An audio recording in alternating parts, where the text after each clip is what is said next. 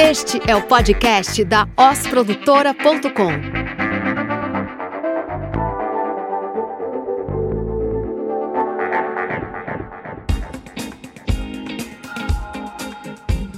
Salve, salve! Aqui é Temo Mori dando início ao Oscast. Eu sou Igor Amorim e esse é o episódio número 24 do Oscast. E hoje vamos falar sobre planejamento. Se quiser ganhar tempo, é importante investir tempo no planejamento. Nosso amigo dicionário nos avisa que planejamento é o ato de planejar, é um serviço de preparação de um trabalho, de uma tarefa, com o estabelecimento de métodos convenientes, planificação. É momento também de olhar para trás, ver o que não funcionou para fazer diferente ou o que deu muito certo e que a gente precisa reforçar. No episódio de hoje, vamos ajudar você a planilhar uma grade de mídia desenhar um plano de conteúdos que impactam o seu público e também contar como fazemos dentro de casa, para nós e nossos parceiros. Prepara o bloco de notas, os post-its e as canetas coloridas e vem com a gente.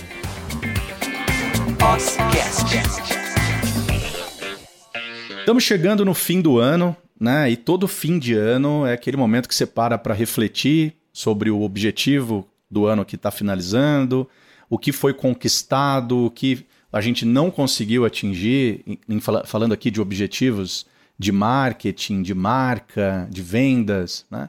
Então é aquele momento de rever tudo e planejar o próximo ano. Né? E, e, sempre vem aquela dúvida, né, Temo? É, é, ano após ano, técnicas novas vão surgindo, ferramentas de planejamento, estratégias novas para, baseadas em novos canais, em novas possibilidades de chegar até o público, né? Mas por onde a gente começa? Qual que é o, o que, que você acha que é, o, na tua opinião, o pontapé inicial do, de um planejamento? Eu acho que a gente tem que fugir de modismo para começar assim, curto e grosso é, toma, não fugir do modismo, mas tomar cuidado com os modismos, assim, a gente tem muito anseio, principalmente quando a gente fala com o pessoal de marketing, né, de estar em novos canais, buscar novas fontes, novas né, receitas, então a gente tem muito modismo, marqueteiro, a gente adora reinventar a roda, então eu acho que a gente tem que voltar para o básico, assim, para ter um começo é, uma estrutura sólida, sabe? Um ponto ideal de partida que eu sempre gosto de, de iniciar, assim, de, de, é a dica que eu dou quando me perguntam, né, por, por onde começar o planejamento. É primeiro entender onde a gente está hoje, como você está agora. E melhor, a melhor forma de você entender como você está agora é o que você fez nos, no último período. Você pode analisar aí, dependendo a quantidade de ações que você tem, é, pode ser o último trimestre, o último mês ou ainda o último semestre, o último ano. Então eu gosto de a gente começar olhando para trás. Acho que é, é primeiro avaliar se os objetivos que a gente traçou lá atrás realmente são objetivos que fizeram a gente caminhar num rumo que foi interessante ao longo do ano. Então, e aí é quase que uma, uma pergunta, um, um questionamento bastante filosófico, assim, mas que eu acho que é o início porque a gente sempre fica fazendo as coisas acontecer, né? Conforme entra no nosso modus operandi, na nossa rotina de get things done, né? De fazer, de deixar as coisas é, fazendo um dia após o outro, e aí a gente acaba naquela corrida de rato, né? De fazer a coisa funcionar, fazer a coisa funcionar, e a gente não para para planejar. Para fugir disso, é hora que a gente para de trabalhar no negócio e começa a trabalhar o negócio, né? Ter uma visão de cima. E esse momento de ter uma visão de cima é fazer essa análise do passado começar por essa análise do passado. Identificar primeiro o que eu achava importante lá no começo do ano ou no último semestre continua sendo importante, continua sendo relevante, fez sentido o caminho que eu tracei, o caminho que eu, que eu mirei e o caminho que eu percorri, porque nem sempre são os mesmos caminhos, né? O que, que fez sentido? Ah, eu precisei ter um, um ajuste de rota no meio do caminho aqui que foi legal, ou não, fiz um ajuste de rota no meio do caminho que, cara, desviou do meu percurso. Então, definir objetivo. É, é, é, é bem clichê isso que eu vou falar, mas funciona bem, é aquele do, né, do gato da Alice, se você não sabe para onde você vai, qualquer caminho serve. Então você tem que analisar se o caminho que você percorreu ou a rota que você traçou ainda faz sentido. É, é, esse é o ponto básico, assim, para começar um planejamento olhando para frente.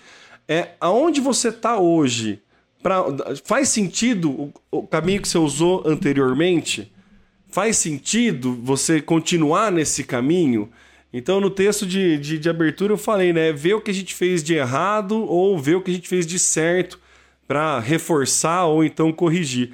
Acho que esse é o início de qualquer planejamento, assim, fazer uma análise de tudo. E é legal juntar o time, é, ver as percepções, não ficar só com as percepções das métricas, mas também ver as percepções de é, que tipo de cliente conseguiu conquistar, que tipo de feedback dos clientes receberam. Então, fazer um, um, uma análise assim eu acho bastante interessante. Outra ferramenta que eu gosto de usar é, nesse momento de identificar o ponto que a gente está e olhar para o passado, é o que eu chamo de mapeamento de sim e mapeamento de não. Pegar as últimas propostas e aí fazendo um planejamento bem da parte comercial, principalmente, mas que a gente pode estender depois e, e conversar a respeito. Mas pegar todas as propostas que a gente enviou e que recebemos não, e que não fechou, e perguntar por que não fechou. Esse momento de final de ano é propício para isso, né? Você me escreve um. É uma ação extremamente simples que pode gerar muito insight, mas você escreve um e-mail falando, jogando real mesmo, assim, ó. Estamos aqui no processo de melhoria. A gente fez uma proposta para você há três meses atrás, vimos que não continuou e queria saber o motivo do porquê que não continuou. E deixa bem aberto, assim. Né? Você vai enviar para um, um mundaréu de gente aí, nem todos vão responder, mas você começa a entender o que, que é de valor, a percepção, o que, que você pode melhorar. Isso já dá insumo de como planejar. E também fazer o de sim. Você pegar os parceiros que fecharam e falou, cara, por que, que você escolheu a gente naquele momento? E aí você começa a entender o que, que é percepção de valor para o teu cliente que fechou com você. E aí isso é uma coisa que você pode traçar e pensar estratégias de reforçar esses sentimentos. Então acho que são dois pontos de partida bem legais aí para a gente trabalhar e que primeiro, né, não serve para a gente olhar para frente, mas serve para a gente entender é o que aconteceu para trás. E aí sim a gente entende aonde a gente está e começa a fazer um desenho de olhar para frente. É, então acho que faz bastante sentido a gente primeiro no momento de planejar olhar para trás, fazer o dever de casa de olhar para dentro, entender o que foi feito e começar a tatear aí se o que a gente fez foi legal ou não. Faz sentido isso para você, Igor? Total, cara. Né? Eu, eu, gosto muito de colocar um equilíbrio no planejamento entre o presente e o futuro. Né? O presente, lógico, trazendo para o hoje as experiências recentes, né?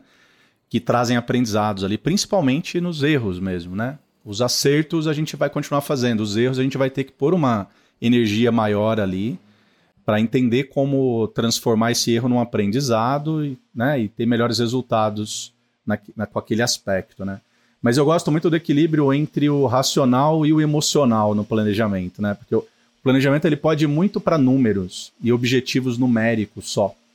Mas quando você envolve querer escolher os seus parceiros, por exemplo, é, que tipo de impacto né, a, a, a, tua empresa causa num outro cliente, que tipo de impacto aquele cliente causa no cliente final, e se você está fazendo parte de uma cadeia que realmente está promovendo um círculo virtuoso no planeta, né, ou não.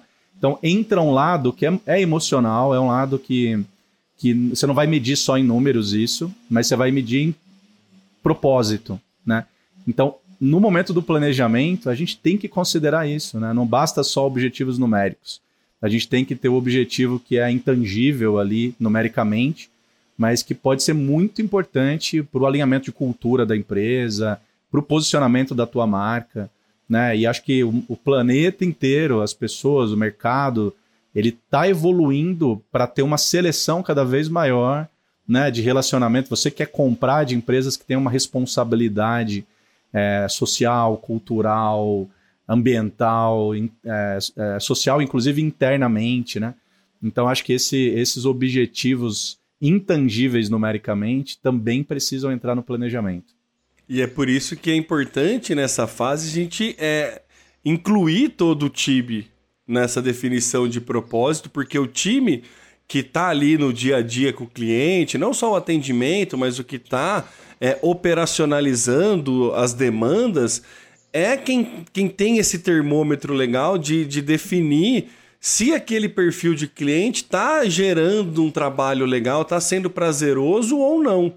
E aí, se está condizendo com o propósito que a gente acredita ou não. Se está condizendo com o impacto que a marca ou que a empresa quer gerar, ou se ele está servindo para pagar boleto.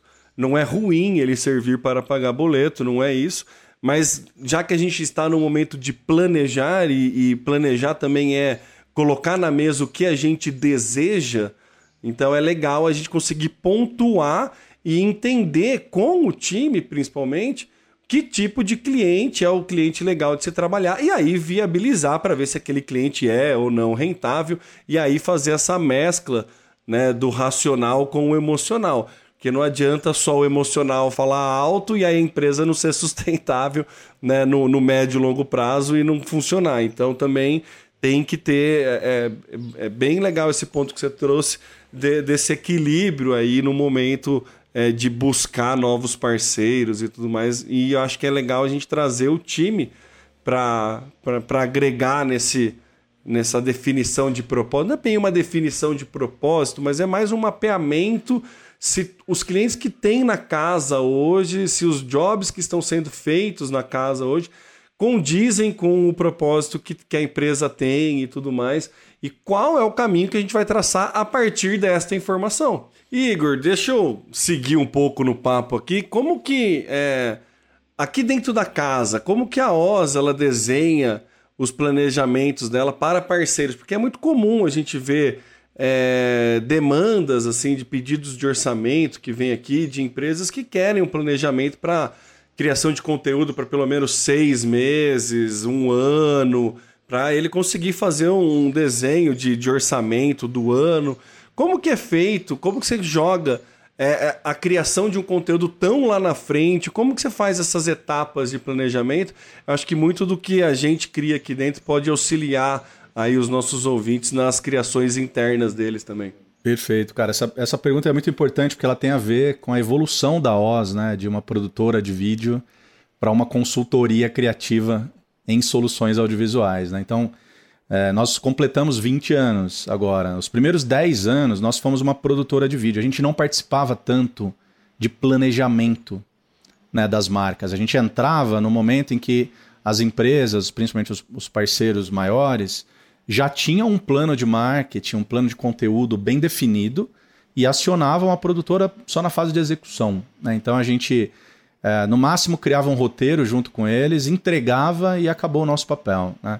De 10 anos para cá, a gente ampliou a nossa participação na jornada de descoberta, inclusive com, participando da criação de objetivos e metas dentro dos nossos parceiros o que ajuda a gente a entregar resultados que vão trazer muito melhor resultado, porque a gente consegue participar da mensuração dos resultados, aprender com aquele ciclo, voltar no planejamento e a cada ciclo entregar resultados melhores para aquele parceiro que vai ficando um parceiro recorrente nosso, né? com a, a geração de valor aumentando. Então, as etapas principais para a gente parte né, dos objetivos e metas que a empresa ou a área tem definido. Né? Quando não tem definido, nós participamos justamente dessas perguntas de como nós performamos nos últimos meses, geralmente o último ano, qual o objetivo que veio da, da, do C-level da empresa para o ano que vem, de crescimento ou de lançamento de um produto novo, ou de um mercado novo que você quer conquistar. Né? Então, geralmente tem um grande objetivo já colocado na mesa, né? E a gente entra no planejamento de que canais, quem é o público, né?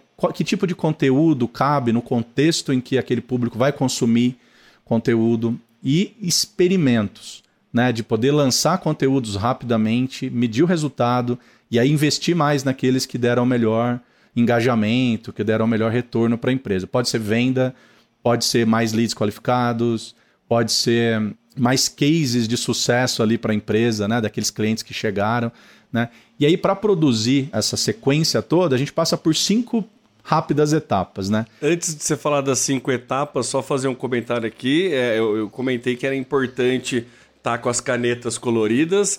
No, no começo da conversa, o Igor já soltou pelo menos umas quatro, cinco perguntas ali que são a base do planejamento. Qual é o objetivo que vem de cima? Quem é o público? Quais são os canais? Para qual mercado a gente quer atingir? Se é um novo produto.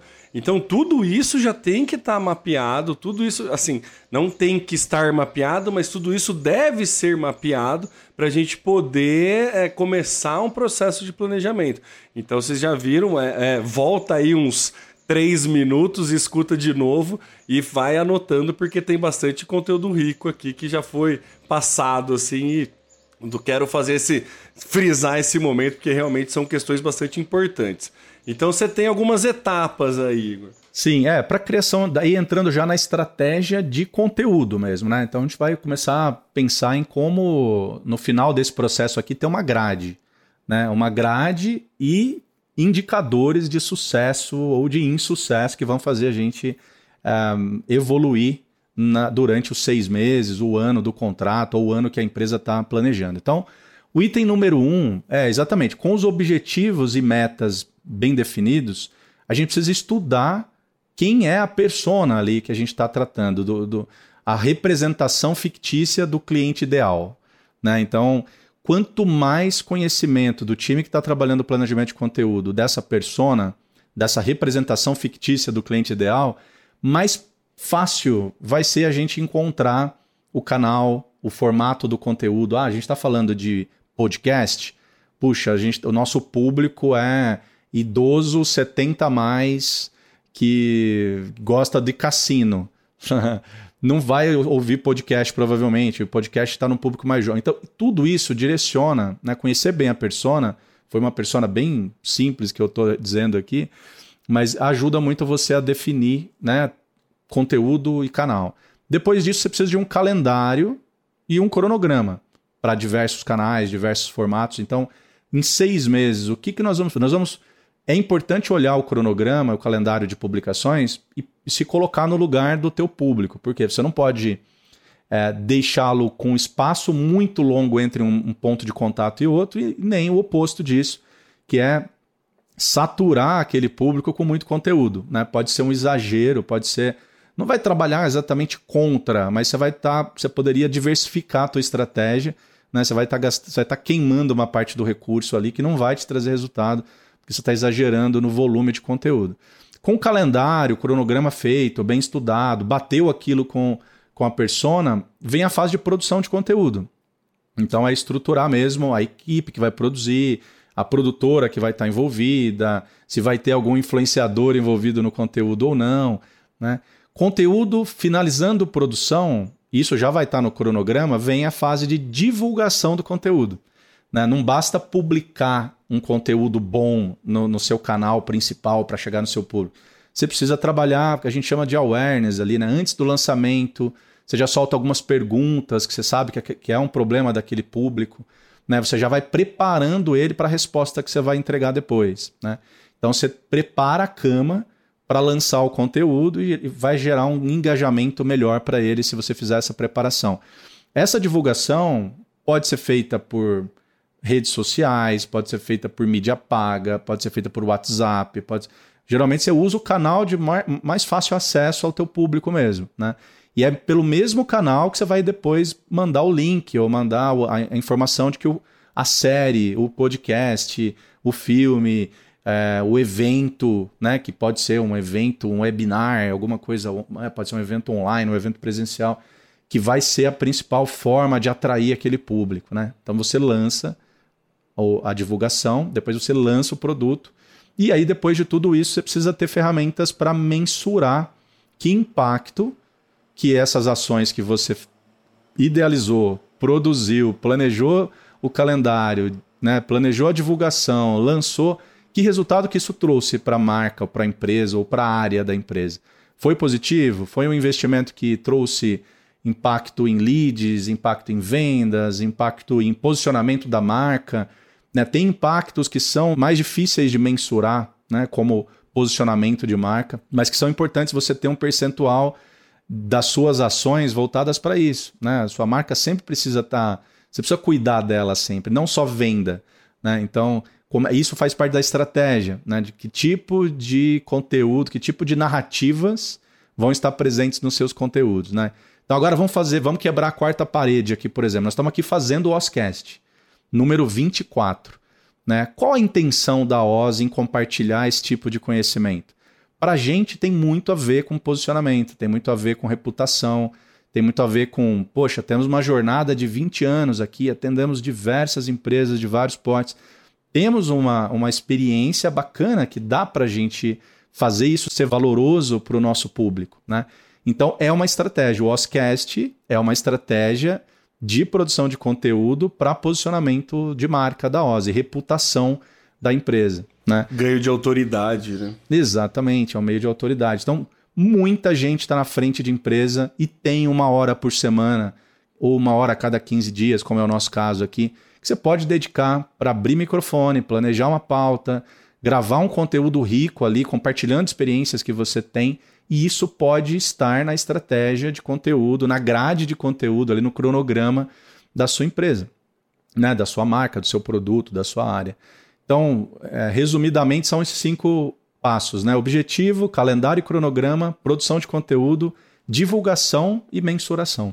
E aí depois volta, né? Para o começo do ciclo, mas não lá no começo. Já tem um calendário definido, já tem algumas coisas, mas a partir da mensuração define-se se o caminho a ser percorrido continua o mesmo ou altera. Então é por isso que uma das coisas que eu acho mais legal da nossa forma de trabalhar é, enquanto consultoria criativa é justamente da gente ter liberdade é, para virar para o cliente e falar: aquilo que a gente planejou a quatro mãos pode ser que não dê o resultado esperado devido a esses resultados do que a gente já executou. Então a gente tem uma certa é, liberdade né, para poder é, construir, co-criar com o cliente os próximos passos. Então é, é, justamente a diferença da gente atuar né, os 10 primeiros anos e os, os, os 10 anos seguintes, da gente poder atuar ao longo da jornada e não só na produção a gente atuar respondendo essas perguntas que você colocou, né? Quem é o público, quais são os objetivos, entendendo isso, definindo a produção do conteúdo, criando conteúdo, auxiliando na definição de métricas de sucesso, captando essas métricas e avaliando né, os resultados que estão dentro dessas métricas para ver se deu certo ou não. Então, ajuda muito o nosso trabalho também quando a gente consegue atuar ao longo dessas jornadas e, a, e a, as entregas, os resultados tendem a ser muito melhores por conta disso, porque a gente atua nisso. Eu gostei muito de você puxar o exemplo do Oscast, né? Qual que é o objetivo? Se você começar a olhar para trás as pautas que a gente vai traçando aqui no Oscast, essas pautas são planejadas para conversar com o nosso perfil de público mesmo, para fazer a entrega de valores que a gente entende ser relevante para esse público e ao mesmo tempo mostrar para esse público que a gente sabe o que a gente está fazendo, né? Que a gente tem ali uma autoridade de tantos anos trabalhando e que é isso que a gente gosta de fazer, né? Que é estar ao lado do cliente no maior tempo possível na jornada do começo até o fim, sendo o fim o a volta para o início da jornada, mas a gente estar ao lado para poder fazer a, a todas as aplicações e tudo que a gente entende ser necessário e todo esse know-how, né? colocar à prova todo esse know-how que a gente tem aí de 20 anos de produção. Então acho que é, é, foi muito legal esse inception que você fez aí de trazer para gente, porque fica didático para quem está querendo produzir conteúdo, para quem está querendo fazer um planejamento, entender para onde tem que ir. Né? É tudo a partir daquelas, daqueles questionamentos. Quais são os seus objetivos? O que você fez até aqui? Tá certo? Tá legal? Não tá, beleza. Então vamos mudar. Ou não, vamos continuar. Esses objetivos continuam os mesmos? Quais são os canais? Para quem a gente vai comunicar? Por onde a gente vai comunicar? E aí a gente vai conseguindo é, falar mais ou menos a língua, caminhar, né? Ter essa jornada bem, bem escrita para a gente poder avaliar ao longo do percurso e ver se de, definir se a gente continua nesse caminho ou não. Então achei bem interessante aí e tenho certeza que muitos insights vão sair aí de quem está ouvindo esse episódio.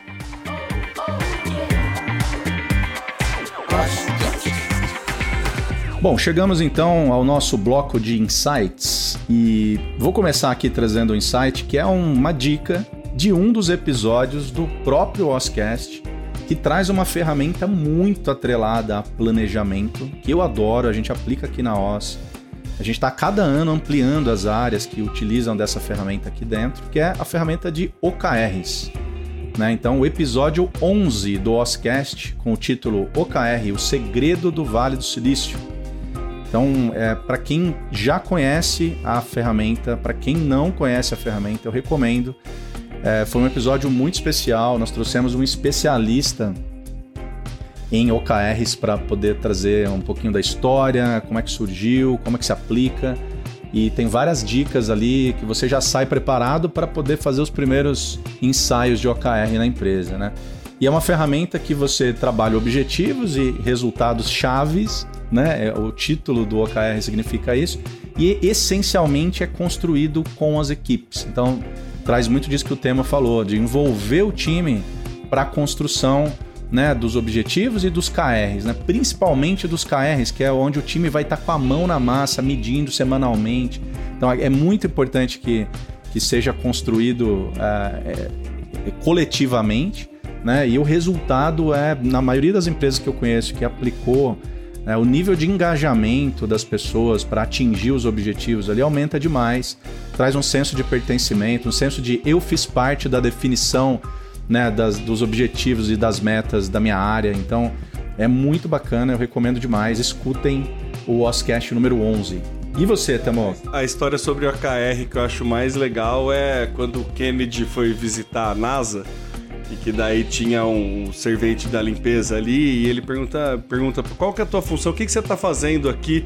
E o cara respondia, eu estou ajudando a levar o homem à lua né? Que é, é, bem isso, tem um objetivo da empresa e daí os objetivos, ah, os resultados é, dos departamentos para atingir o objetivo da empresa. Então todo mundo vai participando até dar esse senso de pertencimento que se o profissional da limpeza não executar o trabalho, ele prejudica a, a empresa chegar nesse objetivo. Então dá esse senso de pertencimento de todo mundo que está participando e fica claro para todo mundo aonde a empresa quer chegar. Então eu acho bem é, é o que mais eu, a parte mais poética e bonita que eu acho assim do dessa aplicação de OKR é esse, esse senso de pertencimento que você colocou. E é uma ferramenta muito simples para dar esse senso de pertencimento. Eu tenho outro exemplo também que eu gosto muito, que tem a ver com a visibilidade é, do time em relação àquilo que ela está executando, né? Então, cara, é um projeto dos Estados Unidos, a NASA tinha que desenvolver uma caneta que funcionasse em gravidade zero, para os astronautas poderem escrever os relatos deles no, no espaço, né? Então, o objetivo era que o astronauta conseguisse escrever num caderninho estando em gravidade zero. E aí foi gasto lá 5 milhões de dólares para desenvolver uma caneta que funcionasse na gravidade zero. Baita né, grana, muita gente desenvolvendo. E eu, quem desenvolveu a caneta chegou esse briefing para ele, cara, desenvolva uma caneta que funciona em gravidade zero.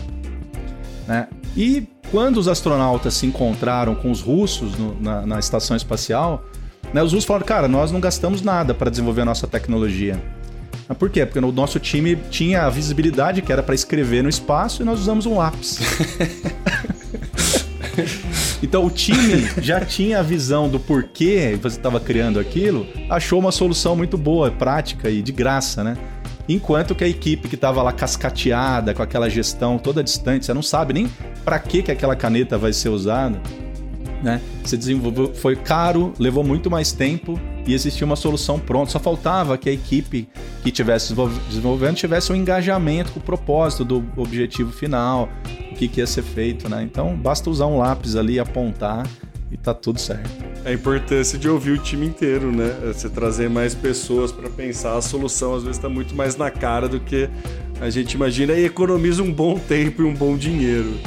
É, seguindo para mim a dica aqui, é uma dica muito mais uma forma de planejamento pessoal. É um livro que eu li faz aí uns quatro anos e que mudou a minha forma aí de, de planejar e de é, estruturar é o Método Bullet Journal. É o livro do Ryder Carroll. É um livro que é, eu gosto muito da, da linha fina que ele coloca. Registre o passado, organize o, o presente e planeje o futuro. Então é um, é um método aí para quem tem dificuldade de usar a agenda, que é, que é o meu caso, É um método que ele ensina como você criar a sua agenda de uma forma que ela atenda à sua necessidade. Então é uma agenda livre que você vai criando conforme você vai é, aplicando ela e você vai tendo melhoria, você vai entendendo. Eu já usei vários cadernos, já mudei várias vezes a forma como uso. Enfim, é, é um método que eu acho bastante interessante aí de é, organização e que auxilia muito no planejamento, principalmente de rotinas e coisas assim.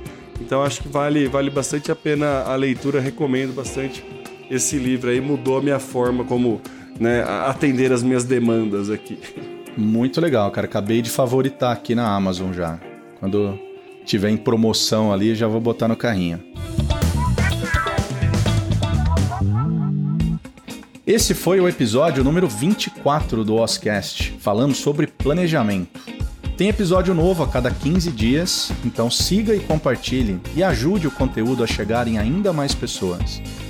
A sua empresa também pode ter um podcast e um planejamento anual com apoio da OS. O que acha da ideia?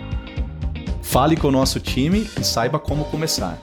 Você acabou de ouvir o Oscast, o podcast da osprodutora.com. Visite o nosso site, conheça mais sobre a Os e deixe seus comentários e sugestões.